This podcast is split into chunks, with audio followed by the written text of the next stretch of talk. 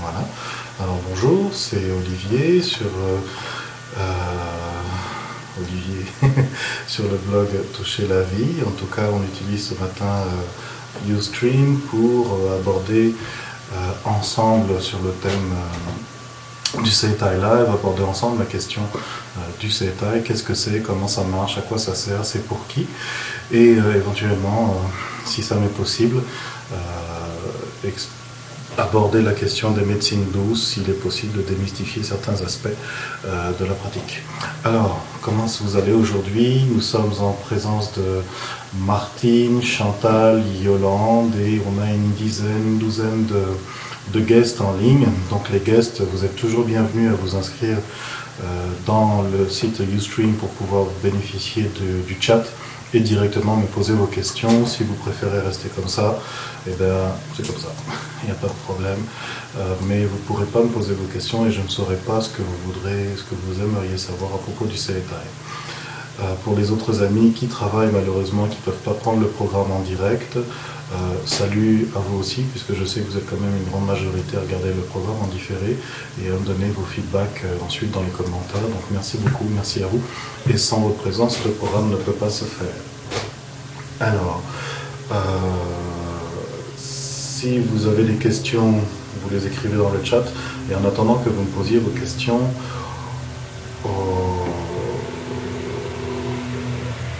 y qui écrivent des, bêtises sur le chat, ça me fait rire, ça me détourne. Arrêtez d'écrire des bêtises. Je vais aborder la première question qui m'est arrivée. En fait, c'est trois questions qui sont arrivées ensemble, et comme ce sont des questions très complexes, euh, très difficiles, peut-être j'en traiterai une aujourd'hui, une autre à la prochaine rencontre et une autre après, ou suivant les, feedbacks que vous me faites, peut-être on pourra traiter les trois questions en ligne. Mais euh, ce sont des, propos qui me viennent de Andréine, Andréine qui est une dame que j'ai rencontrée à l'occasion d'un stage à Paris, animé par Imoto Sensei. Et euh, ben, on est resté en contact, euh, on se suit de façon plus ou moins éloignée, on s'échange des emails. Et Andréine a connu le CETA, il me semble, donc par l'intermédiaire d'un monsieur japonais qui est venu s'installer en France il y a très longtemps, qui s'appelle Itsu Tsuda, et qui a été, il me semble, le premier à parler du CETA en France. Euh, donc euh, bah, c'est louable à lui euh, d'avoir apporté le message d'un art aussi compliqué que le CETA.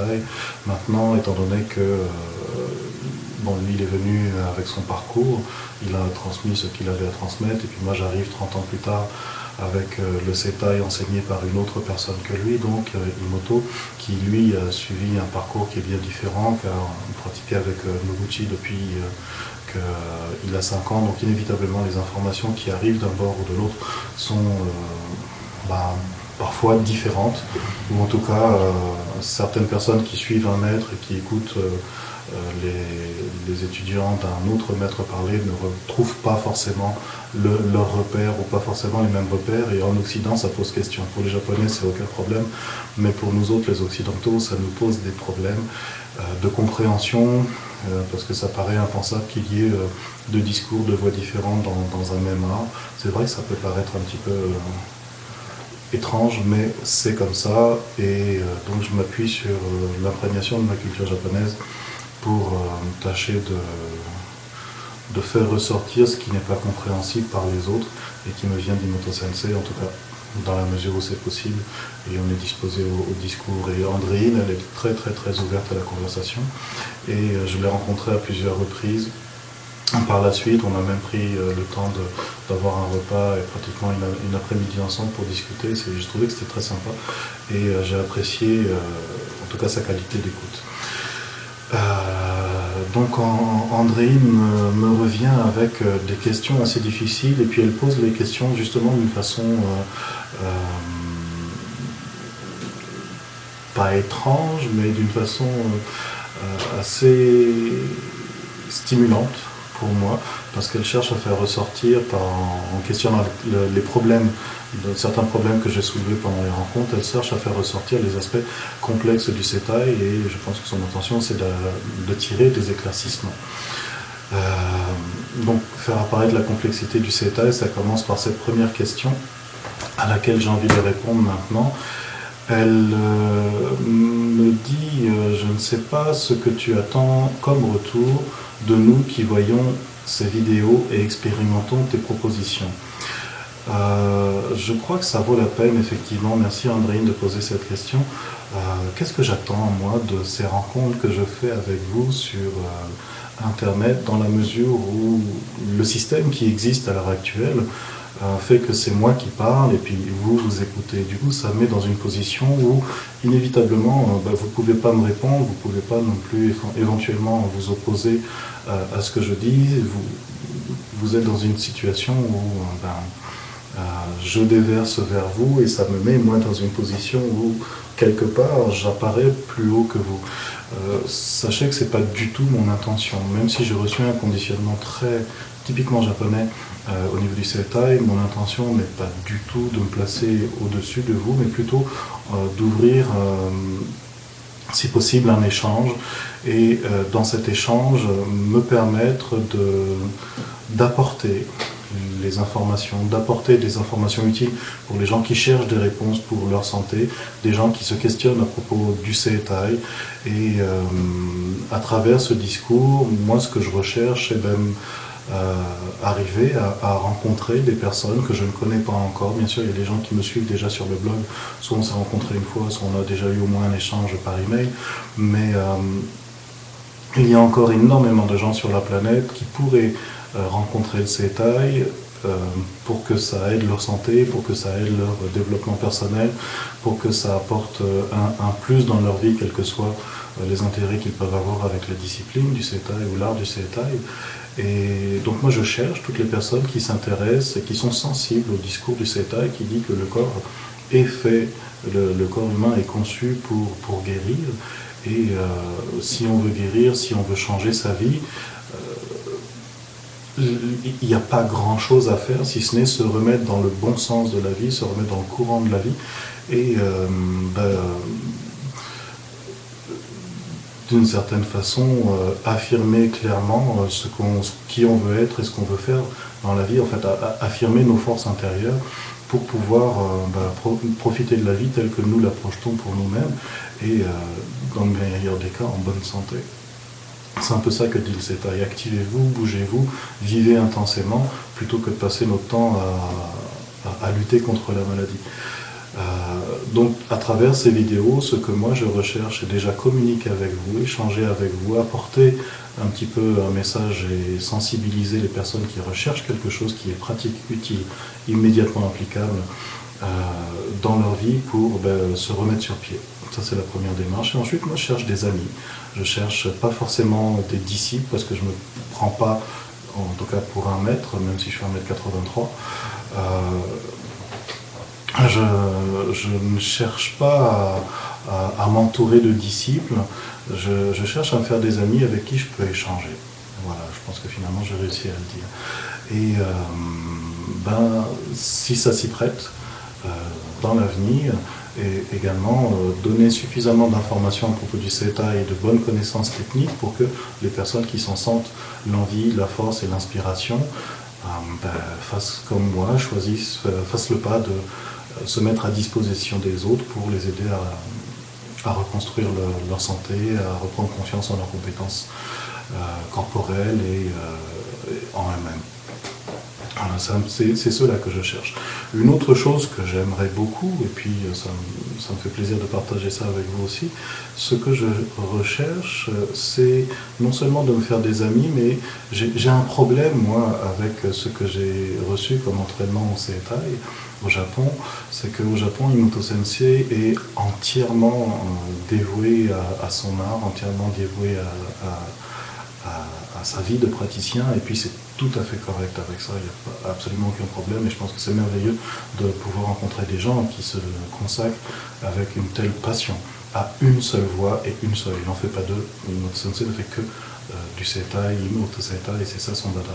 Et je pense que c'est très très bien. Moi j'ai un petit problème avec ça, c'est que j'ai l'esprit un petit peu plus aventureux, un petit peu moins discipliné peut-être, et j'aime énormément voyager. J'aime énormément rencontrer des gens qui ne sont pas euh, de ma culture, qui ne parlent pas ma langue et qui ont, qui ont déjà une, vie organisée euh, à leur façon. Et j'aime beaucoup me confronter, moi, en, tant qu'être humain à d'autres êtres humains qui vivent différemment et qui peuvent très souvent m'enseigner des choses que je ne connais pas. Donc quand j'ai quitté le Japon pendant 4 ans, j'ai fait le tour du monde et j'ai rencontré des gens en Inde, en Polynésie, en, Bolivie, pas mal d'endroits sur la planète et chaque fois ça a été un beau challenge de retrouver l'humain euh, à travers et au-delà des, limites culturelles euh, qu'on peut voir quand on voyage. Et euh, lorsque j'étais en Bolivie, moi j'ai eu un déclic et j'ai eu très très envie de partager ce plaisir de découvrir la planète et les humains qui l'habitent avec les autres personnes qui s'intéressent aussi au CETAI. Hum, donc une, des idées que je veux partager avec vous et pourquoi je commence à communiquer avec vous par le biais d'Internet, c'est parce qu'un jour j'ai bien l'intention de vous rencontrer dans un, dans un cadre qui sera différent de celui d'un stage où moi je suis l'enseignant et puis vous, vous êtes les élèves et puis vous apprenez. Bien sûr, j'ai quelque chose que je veux partager avec vous et qui nécessite euh, beaucoup d'attention pour euh, se mettre au niveau qui est nécessaire pour faire un bon apprentissage. Donc on peut apprendre des techniques, on va partager euh, l'apprentissage de Taïso, mais j'aimerais beaucoup vous inviter à, partager cette passion que j'ai de voyager et de vous rencontrer non pas euh, à Montréal ou à Bédessade ou simplement à Paris, mais de, partir ensemble. Hmm, ben, peut-être rencontrer euh, des, des, indigènes qui vivraient dans, la Alta Selva en Bolivie ou euh, au Maroc euh, ou euh, en Thaïlande pour, dans un cadre d'apprentissage du CETA, on est également on va également côtoyer des, êtres humains qui vivent différemment et on peut apprendre à échanger sur des valeurs communes de santé et du bien-être, de qui également on peut apprendre à partager et à, mieux se connaître en tant qu'être humain au-delà de notre culture. Donc c'est un doux rêve que je caresse, je souhaite bien y arriver. Et euh, en y arrivant, j'ai vraiment l'intention euh, de pouvoir vous inviter si l'idée vous, vous inspire vous inviter à, participer à ce voyage que je suis en train de faire sur la planète. Et euh, simplement pour nous enrichir du CETA et puis des autres êtres humains. Donc voilà pourquoi je, je fais euh, cette démarche sur Internet et euh, comprenez-le bien, j'ai aucune intention de me prendre pour un maître. Je l'ai fait dans le passé, c'est sûr. Euh, c'est pas forcément glorieux. je n'ai pas moi-même ni la carrure ni l'ambition d'être un maître mais euh, il y a des choses que je sais qui sont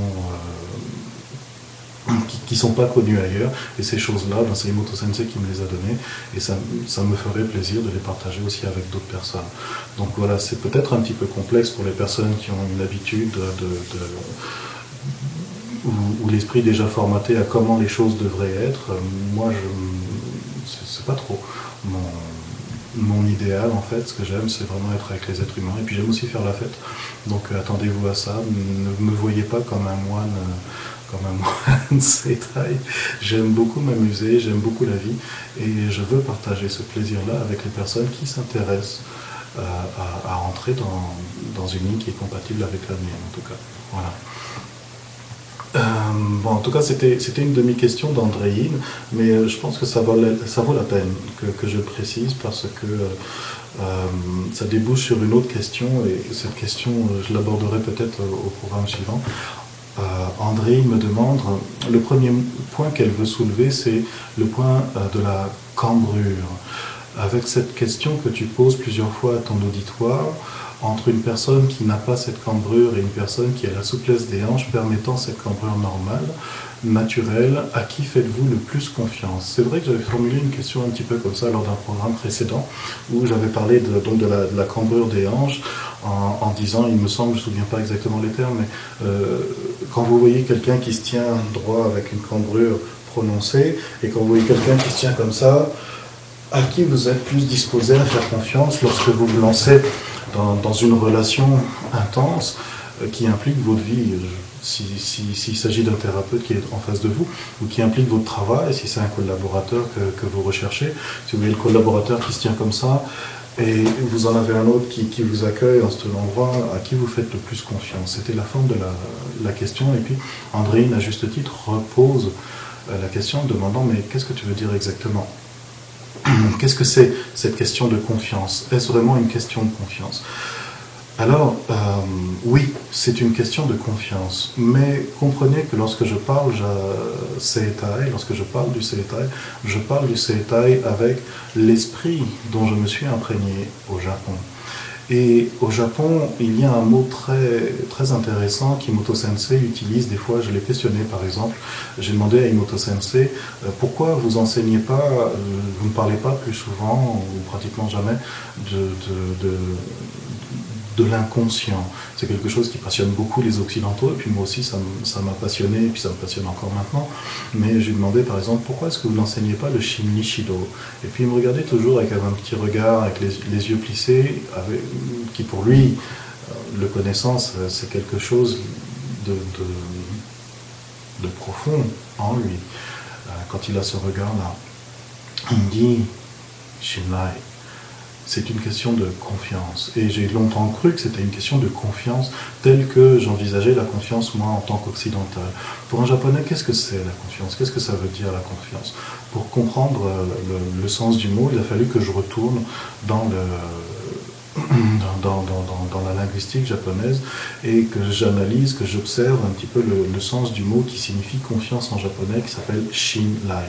Shinlai, il s'écrit avec deux kanji, je ne vais pas vous les, vous les représenter ici, mais le shin, comprenez, shin, lai, ce sont les deux kanji, et shin, ça veut dire euh, ben, croyance, confiance, fidélité également. Mais euh, lorsque vous cherchez dans le dictionnaire anglais, il y a un mot qui est beaucoup plus intéressant à comprendre, c'est euh, to rely. C'est-à-dire pouvoir se, se relier, pouvoir connecter avec quelqu'un. Et euh, c'est le verbe qui veut dire demander, tanomu. Euh, il y a une expression également en japonais qui est euh, tanomoshi, qui veut dire être digne de confiance. Et le, le, mot shinlai, si vous regardez dans le, dans le dictionnaire, vous aurez la traduction confiance. Et pour nous occidentaux, ça fait inévitablement monter une représentation à notre esprit euh, qui n'est pas du tout la même qu'un japonais en lui. Lorsque vous utilisez le mot Shinlai, ça vient avec le mot donc euh, se relier, euh, croyance, confiance, fidélité, mais il y a également derrière le mot demander. Et euh, il me semble que pour un japonais, lorsqu'il parle de confiance, il parle plutôt dans la relation avec une personne, l'attitude de la personne face à moi est telle qu'elle appelle l'élan qui vient de moi pour pouvoir me connecter à elle. Ou l'attitude de la personne est telle que elle, elle, appelle un élan en moi qui fait qu'il y a connexion, il y a possibilité de, de se relier l'un à l'autre. Et l'autre aspect de la culture japonaise qu'il ne faut pas oublier, qui est quand même très très très précieux, c'est que les Japonais sont un peuple qui sont capables de communiquer sans parler. Euh, c'est magnifique, c'est très très beau à voir lorsque c'est vécu dans, certains contextes. Je ne raconterai pas ici certaines histoires que j'ai vécues, mais c'est très riche et précieux à connaître. Les Japonais sont véritablement des gens qui sont capables de se comprendre sans dire un mot. Alors, dans le contexte de faire confiance, qu'est-ce qu'un Japonais observe Qu'est-ce qu'un Japonais euh, entend Qu'est-ce qu'il considère comme étant important lorsqu'il est question pour lui de confiance, surtout un japonais qui pratique le seitai. Et euh,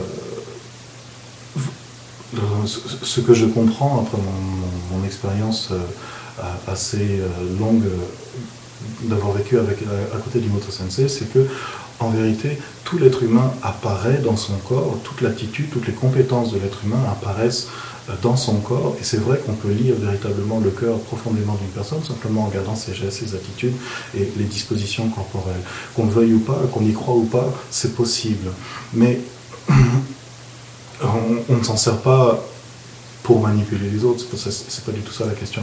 Mais lorsque vous êtes en relation avec quelqu'un et, euh, que vous êtes malade, vous allez, je vous donne un exemple très simple, vous êtes malade, vous allez à l'hôpital, vous allez voir votre médecin, et euh, vous rencontrez le médecin, et puis vous soir, il est, il est comme ça sur son bureau, tu vois, ou euh, ouais, ouais, hmm. même si c'est un médecin très compétent, même si c'est quelqu'un qui est capable de faire le sacrifice de lui-même en faveur de ses patients, l'attitude, elle, elle dit autre chose, elle dit quelque chose de nonchalant. Et une personne qui est en demande, une personne qui est perdue par rapport à sa maladie, elle ne sait pas quoi faire avec ça, et qui a fait le tour de, tous les thérapeutes, lorsqu'elle va voir un grand spécialiste qui se tient, euh, comme je vous ai présenté, en elle, qu'est-ce qui va se passer? Elle va avoir une impression immédiate de l'attitude de la personne. Et cette attitude, elle laisse une impression en nous, elle laisse une marque en nous. Elle laisse, euh, et elle fait monter un, jugement, une pensée. et cette pensée, eh bien, elle est euh, énormément, elle repose énormément sur euh, ce qui se voit de la personne et non pas simplement ce qu'elle dit. Donc, par rapport à, l'idée de, de, la confiance, n'entendez pas est-ce que je peux faire confiance à cette personne parce que je sais que c'est une bonne personne ou parce qu'elle euh, elle dit des choses bien? Est-ce que je peux faire confiance à cette personne par rapport à ce que je ressens en moi? C'est beaucoup le, fond de la question. Et aujourd'hui, par rapport à ce qu'Imoto Sensei m'avait appris dans, le passé, euh, je me rends compte énormément que on n'a pas beaucoup l'instinct de ressentir les gens, ou même si on a la capacité de, ressentir la personne qui est en nous, on oblitère cette perception, on oblitère cette compréhension qui nous vient en, avec nos pensées avec nos jugements, avec notre intellect. Donc quelque chose qu'on peut ressentir comme étant vrai et euh, qui s'exprime à nous de façon immédiate en nous, on a tendance un petit peu à le contourner avec nos jugements. Ouais, mais c'est pas gentil de penser de ça des autres, ou euh, il n'est pas forcément ce qui paraît, peut-être, c'est vrai. Mais il reste quand même cette première impression qui, qui, s'imprime en nous. et cette première impression, elle a elle a un, un poids important dans la suite du déroulement de la relation qui va avoir, lieu.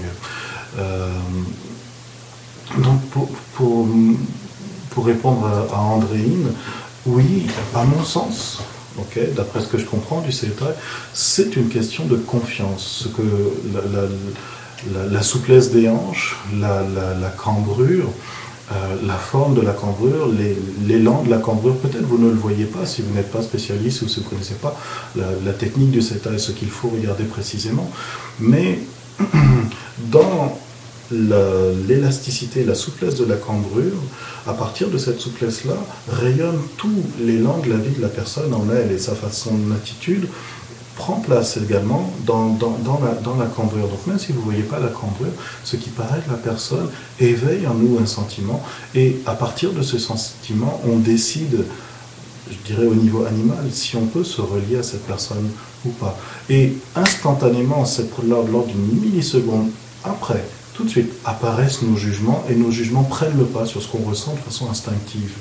Maintenant, euh, je ne suis pas pour juger les gens qui sont cambrés et les gens qui ne sont pas cambrés. C'est pas du tout ça ce que je veux dire. Parce que euh, continue en disant que nous connaissons, euh, ne connaissons pas quelques beaux malfrats à la cambrure parfaite, le beau, de, beaux assassins bien plantés, bien ancrés dans leur hara et avec un qui remarquable. Ne connaît-on pas quelques maigrichons au bassin rentré, la nuque en avant euh, digne du plus grand égoïsme. Oui, bien sûr, ces choses-là, c'est possible. Mais comprenez comme on est a déjà dépassé le stade de l'impression première. En japonais, on dit taichi, nisho, la première impression. C'est celle qui est perçue par l'animal avant que l'humain mette son jugement dessus. Et c'est là-dessus que euh, les, Japonais sont assez surprenants parce que c'est véritablement, il me semble, l'axe principal sur lequel ils établissent le jugement et à partir de cet axe-là, euh, à partir de cet instant-là, va se décider toute la suite de la relation. Donc c'est évident que quelqu'un qui peut paraître maigrichon euh, peut faire preuve d'un grand héroïsme, c'est pas ça. Mais lorsque vous travaillez en tant que thérapeute, et euh, non, c'est pas ce mot-là que je veux utiliser. Lorsque vous travaillez dans une relation avec quelqu'un, que ce soit en thérapie ou que ce soit dans un autre domaine, euh, vous remarquerez très certainement qu'on s'entend beaucoup mieux avec les gens qui sont comme nous. Et lorsque vous vous trouvez, lorsque par exemple, si vous manquez d'élan, si vous manquez de confiance en vos propres compétences, et que vous vous trouvez face à quelqu'un qui est très confiant, ça arrive parfois qu'on se laisse un petit peu charmer par euh, les, aptitudes de la personne qui est en face de nous et qui paraît, qui semble plus centrée. Et je me souviens qu'Imoto Sensei, lui, il arrête son jugement ici. Il ne va pas plus loin que ça. Ce qu'il observe, c'est l'excellence du corps. Parce que c'est vrai qu'il y a des gens qui euh, peut-être peuvent faire de mauvaises actions alors qu'ils sont cambrés, et d'autres personnes qui peuvent faire de, bonnes actions alors qu'ils ne semblent pas avoir l'énergie pour le faire ou l'apparence physique euh, qui, les prédispose à ça. Je suis, tout à fait d'accord. Mais je me souviens une fois avoir entendu Imoto Sensei euh,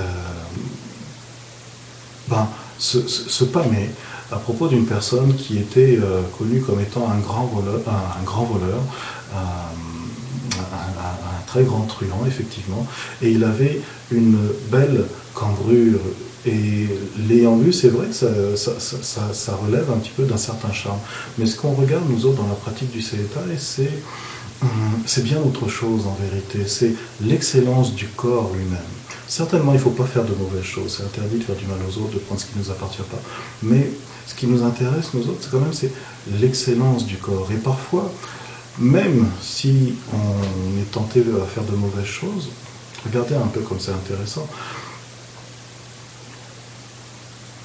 La cambrure donne au corps la capacité de pouvoir bouger rapidement, habilement, et euh, au cerveau la capacité de pouvoir penser extrêmement euh, rapidement. Et c'est cette fonction qui est admirable. C'est pas la personne, c'est pas ce qu'elle fait, c'est cette fonction. et par rapport à, la, fonction, par rapport à l'état du corps, euh, comment, comment le dire simplement? La, vie, elle, elle prend sa place de façon rayonnante à l'intérieur de cette personne-là. Et c'est cette première chose-là qui est intéressante à observer pour nous lorsqu'on lorsqu'on travaille le CETI. Et c'est cette chose-là également que inconsciemment vous avez à l'esprit lorsque vous êtes face à quelqu'un et euh, que, que, vous regardez les traits de son visage, que vous vous imprégnez de la toute première impression lorsqu'il vient vous serrer la main vous, ne le savez peut-être pas, vous n'êtes pas forcément conscient, mais c'est cette toute première chose qui joue instantanément lorsque vous vous trouvez face à quelqu'un et, que vous vous dites Ah, cette personne-là, ah, il a l'air sympathique, ou celui-là, non, non, non, je veux surtout pas être à côté de cette personne-là. Si euh, vous, regardez bien, euh, on est plus disposé à croire en quelqu'un, à faire confiance en quelqu'un lorsqu'il a une attitude d'excellence. Ça ne veut pas dire que cette personne est bonne. Ça ne veut pas dire qu'une personne qui n'a pas une belle cambrure est une mauvaise personne. C'est pas du tout ça. Mais instinctivement, au niveau animal, on apporte plus de présence, beaucoup plus d'attention, où on croit plus facilement à quelqu'un qui est proche d'une posture qui reflète l'excellence. Mmh.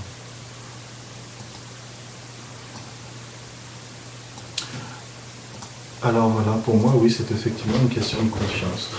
Euh, c'est difficile de... C'est vraiment une question très très très complexe. Au Japon, autre chose, ce, type de question-là, c'est véritablement, des, je crois, une réflexion très occidentale.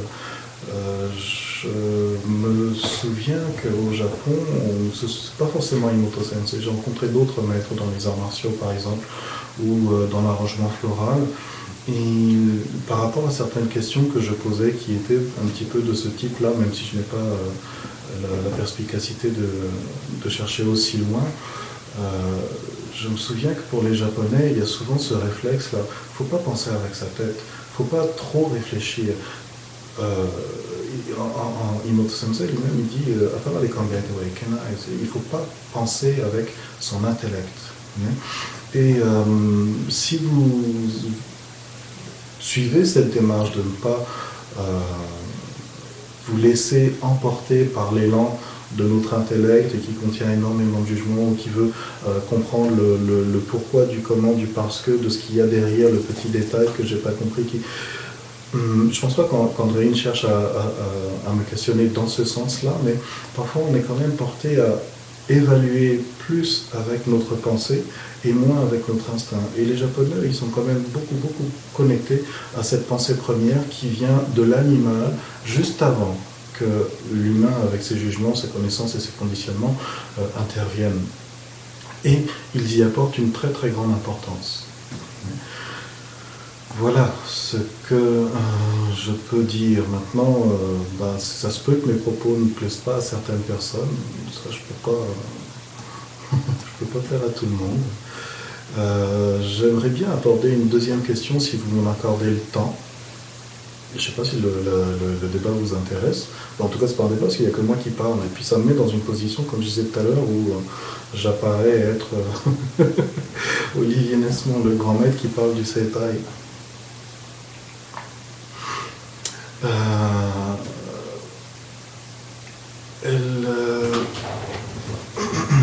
donc en green, me parle d'un deuxième point qui est plus large. Elle me dit dans ton dernier show, tu parlais de l'accusation à ton regard de secte ou de gouroutisation.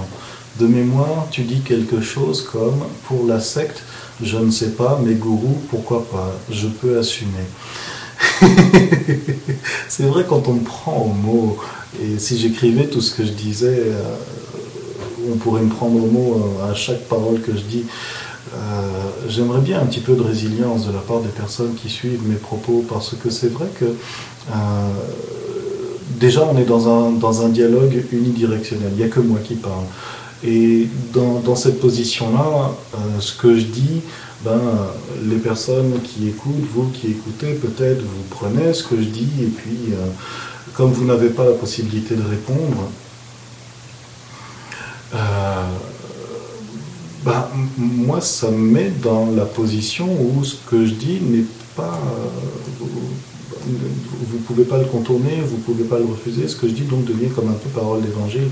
Et puis c'est vrai qu'il y a une relation un peu particulière dans le sens où le Setai relève d'une certaine façon de voir le monde qui est complètement différente de celle qu'on a autour de nous. Hier, euh, je recevais en, interview une, euh, une, journaliste qui travaillait anciennement à Radio-Canada et elle me disait la même chose. C'est-à-dire que il n'y a rien qui ressemble au, au dans, dans, le reste du monde. En tout cas, il n'y a rien qui ressemble au CETA dans ce qu'on voit autour de nous.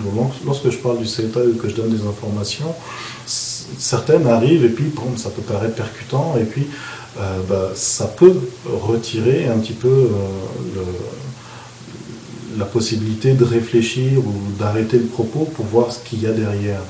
Et c'est tout à fait possible que ça me mette dans la position de ce qu'on appelle un gourou, c'est-à-dire une personne qui dit une parole euh, qu'on ne peut pas contredire, ou qui fait autorité sur tout, et puis les, les, membres, les disciples n'ont qu'à m'écouter c'est un petit peu la démarche sectaire. En tout cas, moi, de mon point de vue, je n'adopte pas cet état d'esprit-là.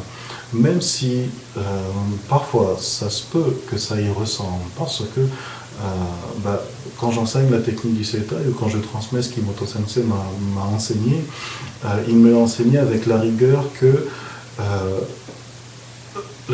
la, rigueur très japonaise, c'est-à-dire telle chose va à telle place et pas ailleurs.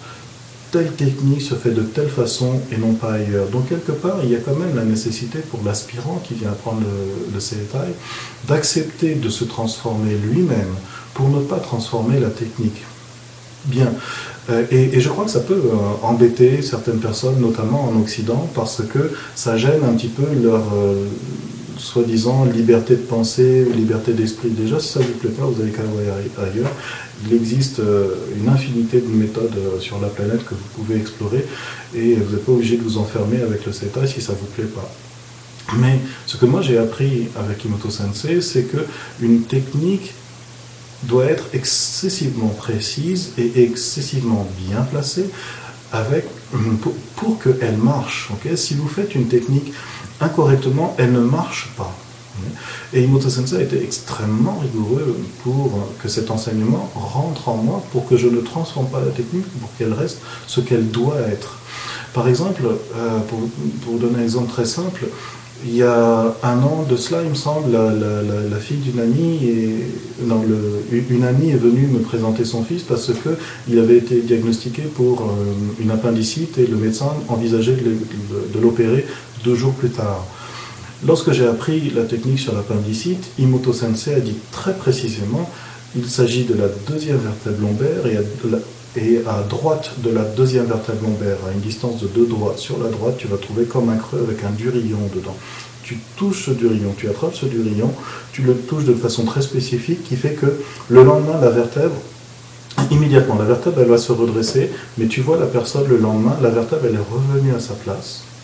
tu refais la même technique au même endroit et euh, la vertèbre va rester immobilisée, bien recentrée à sa place, mais tu vas constater qu'il y a euh, une élimination au niveau de la cuisse ou au niveau dans, le bas de l'abdomen.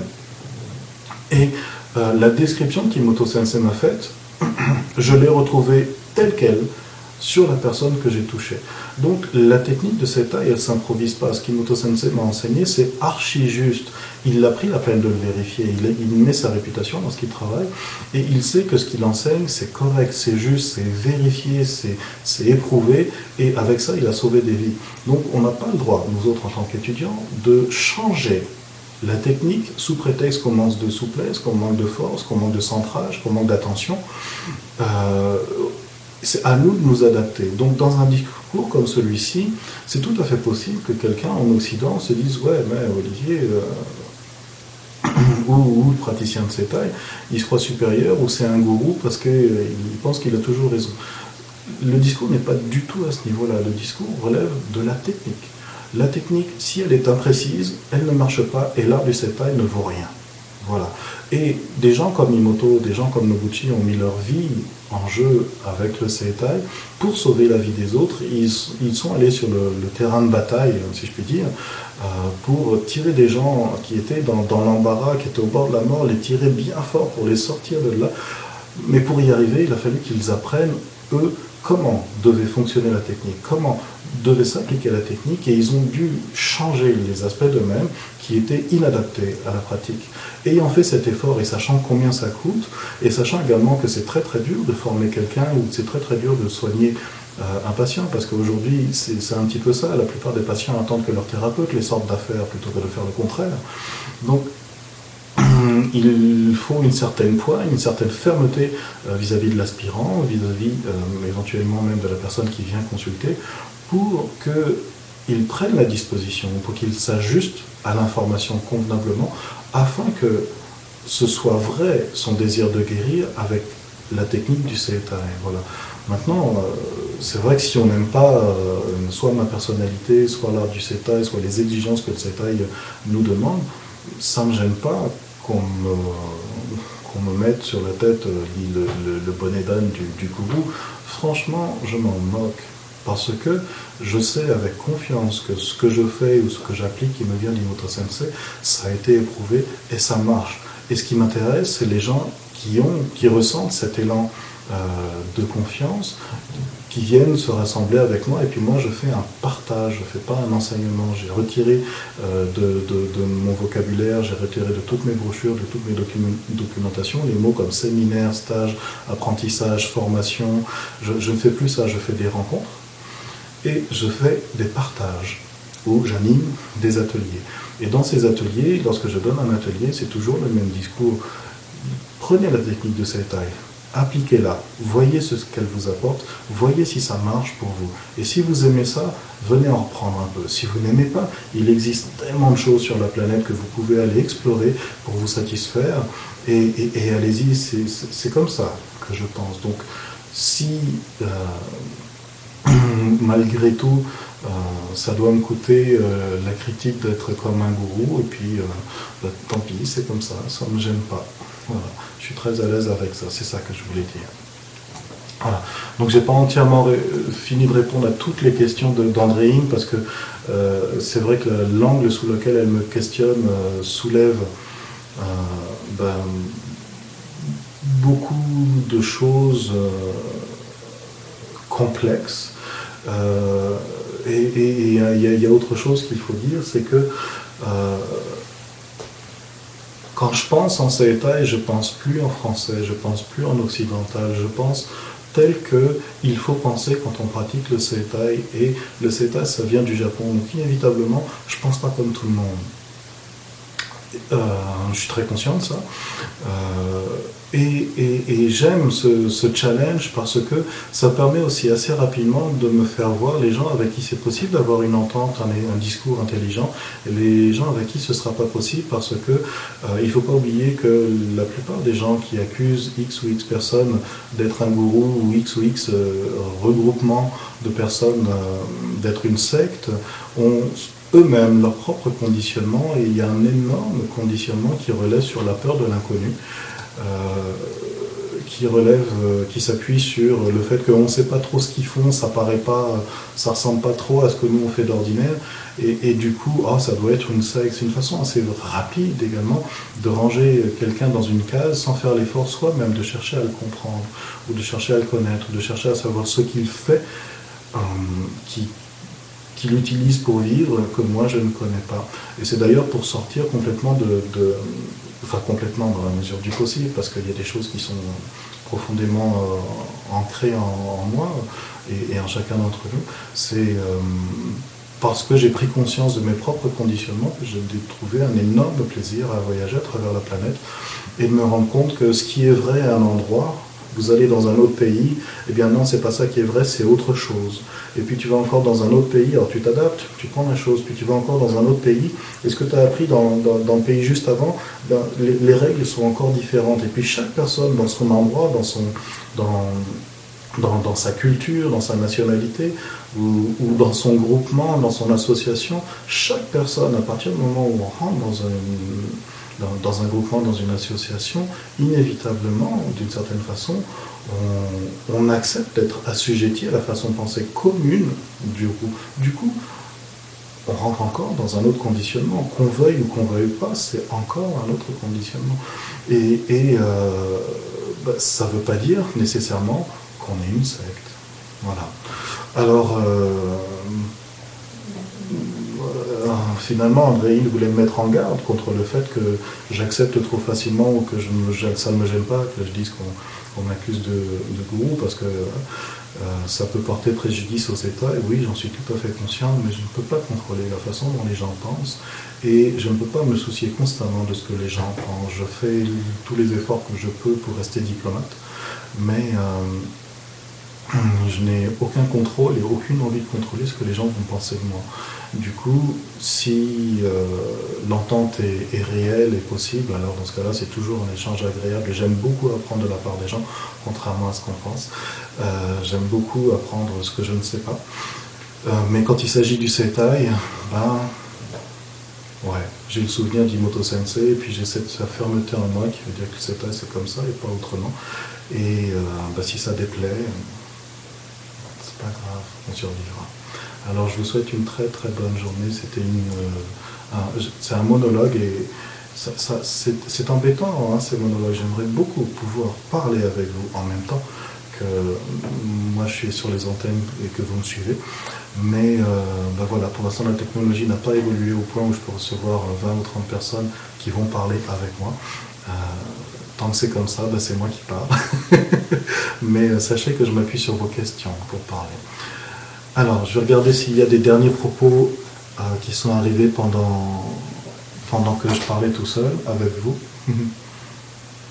Ton respect est un lien qui m'a connecté au Setai aussi, dit Chantal. Euh, Marie-Jeanne dit exactement, ma première rencontre avec le Setai a été tactile, sans parole, mais m'a permis de sentir la puissance de l'art en plus d'avoir créé un vrai contact avec tous les gens qui étaient présents présent, je disais, la tension s'est élevée au plus haut niveau et nous avons commencé à travailler. Ensuite, on s'est présenté. J'avais ce sentiment de confiance. Ah, merci Marie pour ce témoignage-là. Je me souviens de cette première rencontre qu'on a fait. C'était le, deuxième stage que je donnais euh, au Québec. Et euh, j'étais dans un état d'esprit assez particulier. Des fois, ça, m'arrive de m'enfermer dans, ma pratique de Seitai et puis d'être suffisamment euh, ben, blindé pour ne pas laisser rentrer tous les types de parasitage qui peuvent exister autour de nous. Et sachez qu'il y en a, y en a vraiment beaucoup. Donc j'ai commencé le stage de telle sorte que j'étais tellement dans le qui, j'étais tellement euh, dans l'idée de, de, faire trouver aux, membres quelque chose de différent pendant la rencontre que ben, on a commencé le stage comme ça tout de suite on est rentré dans une technique on a pratiqué la technique pendant un bon moment et puis je me suis assuré que chaque personne s'approchait le plus possible de l'excellence nécessaire pour que la technique soit juste. Et inévitablement, dans ce type de rapport-là, où vous plongez euh, quelqu'un dans, un bain qu'il ne connaît pas et où tu lui dis bah, vas-y, nage, débrouille-toi, euh, il y a quelque chose qui change dans l'être humain. La façon d'être attentif change. La façon d'être euh, ouvert à ce qui se passe change. Et inévitablement, on dit comme ça en taille, le niveau d'attention monte. En japonais, en vérité, on dit ki ga takamelu. Lorsque ki, ki ga takamelu, c'est-à-dire le ki s'élève. Euh, pour remettre ça dans, dans, notre langue à nous, c'est le niveau d'attention euh, devient plus performant et plus élevé.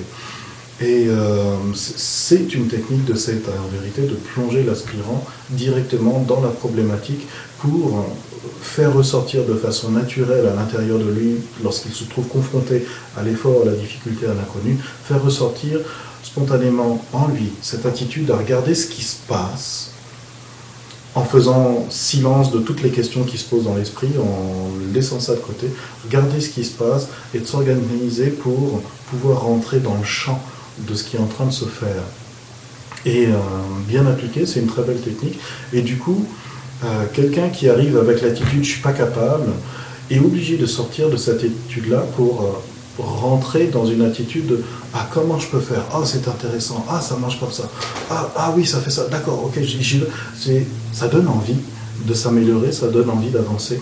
Et c'est véritablement je crois quelque chose qui est, propre à la culture japonaise que j'ai beaucoup euh, expérimenté avec le Seitai et, et dans dans cette action-là, il y a ce qui change dans la personne, c'est son niveau d'attention.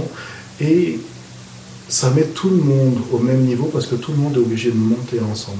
Et c'est dans ce contexte-là que naturellement, de façon vraiment spontanée, le rapport de confiance avec la personne inconnue à, côté de nous vient. Peut-être parce qu'on est dans le même bain, peut-être parce qu'on est, on est euh, confronté à la, même épreuve sans avoir les outils pour s'en sortir. En tout cas, euh, c'est vrai que c'était une très très belle rencontre. Et euh, bah, la façon d'aborder euh, le stage, la, rencontre a été euh, japonisée par moi, si je puis dire. En tout cas, merci Marie-Jeanne de nous rappeler ça, ramener ça à l'esprit. Et c'est vrai qu'on monte tous de niveau avec ça. Sophie dit, même chose pour moi, l'élan du oui dans mon corps a pris le dessus sur les milliers de questions que le CETA provoquait dans ma tête. Peut-être c'est là, là il y a une autre clé euh, pour, euh, pour Andréine. En CETA, il ne faut pas penser. En CETA, il faut se confronter. Dans la pratique, il faut se confronter, se jeter dans le bain, si je puis dire. Et euh, malgré toutes les questions qui d'ordinaire nous bloquent, nous empêchent d'avancer ou d'intégrer, comme ça devrait être la technique qui nous est apportée, ben, plonger avec innocence. J'ai une petite fille qui a, qui a 8 ou 9 mois là maintenant, et elle ne doute pas, elle n'a aucun doute à propos de son futur, à propos de la vie, simplement parce qu'elle n'y pense pas. Et puis si je la mettais debout, euh, là sur la table, que je m'éloigne de deux pas et que je tends les bras, elle viendrait à moi, parce qu'elle ne doute elle ne voit pas forcément le danger ou elle n'a pas appris le danger et elle ne se met pas à penser oui mais si je saute ou s'il ne me tend pas le bras ou est-ce qu'il vaut mieux que je saute de cette façon-là ou de cette façon-là? Elle vient tout simplement, elle, elle, ne se pose pas de questions. Et c'est peut-être ça que, en tout cas, moi j'aime éprouver de temps en temps avec les personnes, c'est est-ce qu'il est capable de dépasser ces questions mentales pour rentrer dans une action corporelle et euh, qui, va lui permettre de retrouver euh, une connexion avec sa propre existence qui ne sera pas oblitérée ou parasitée par les pensées de l'intellect. Voilà. Donc, euh, peut-être ça soulèvera d'autres questions pour les personnes qui aiment beaucoup penser ou philosopher ou questionner.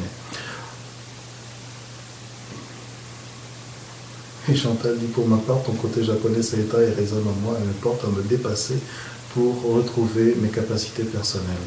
Eh bien tant mieux, tant mieux, parce que chacun a des possibilités, c'est mon rôle de faire mettre ces, possibilités en avant pour chacun d'entre vous. Et euh, les possibilités, en vérité, vous les trouvez lorsque vous découvrez votre capacité à prendre ou à dépasser un problème ou à vous retrouver dans, une situation où vous vous rendez compte que ce que vous preniez pour un problème n'en est pas un vraiment, c'est juste un obstacle qui émerge de notre mental.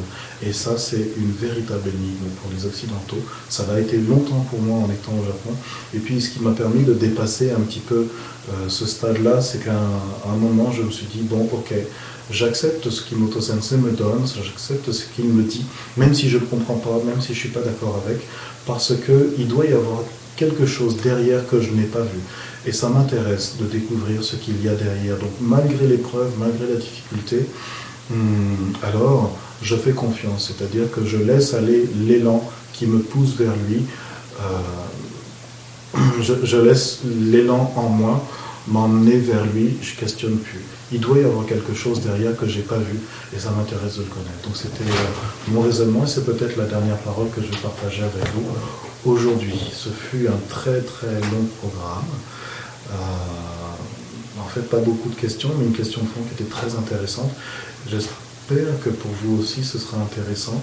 Je suis désolé si c'est toujours un blabla personnel ou c'est moi qui parle tout le temps. J'aimerais beaucoup que ça puisse se faire autrement. Et si vous connaissez un outil qui permet de le faire, ben dites-le moi pour que j'entende également vos voix dans ces programmes. Merci beaucoup euh, d'avoir été là. Merci beaucoup d'avoir participé. Et euh, ben, osez sauter dans le bain de vos difficultés pour découvrir que ben, vous êtes probablement plus fort que ces difficultés. Je vous souhaite une très bonne journée, je vous dis à bientôt.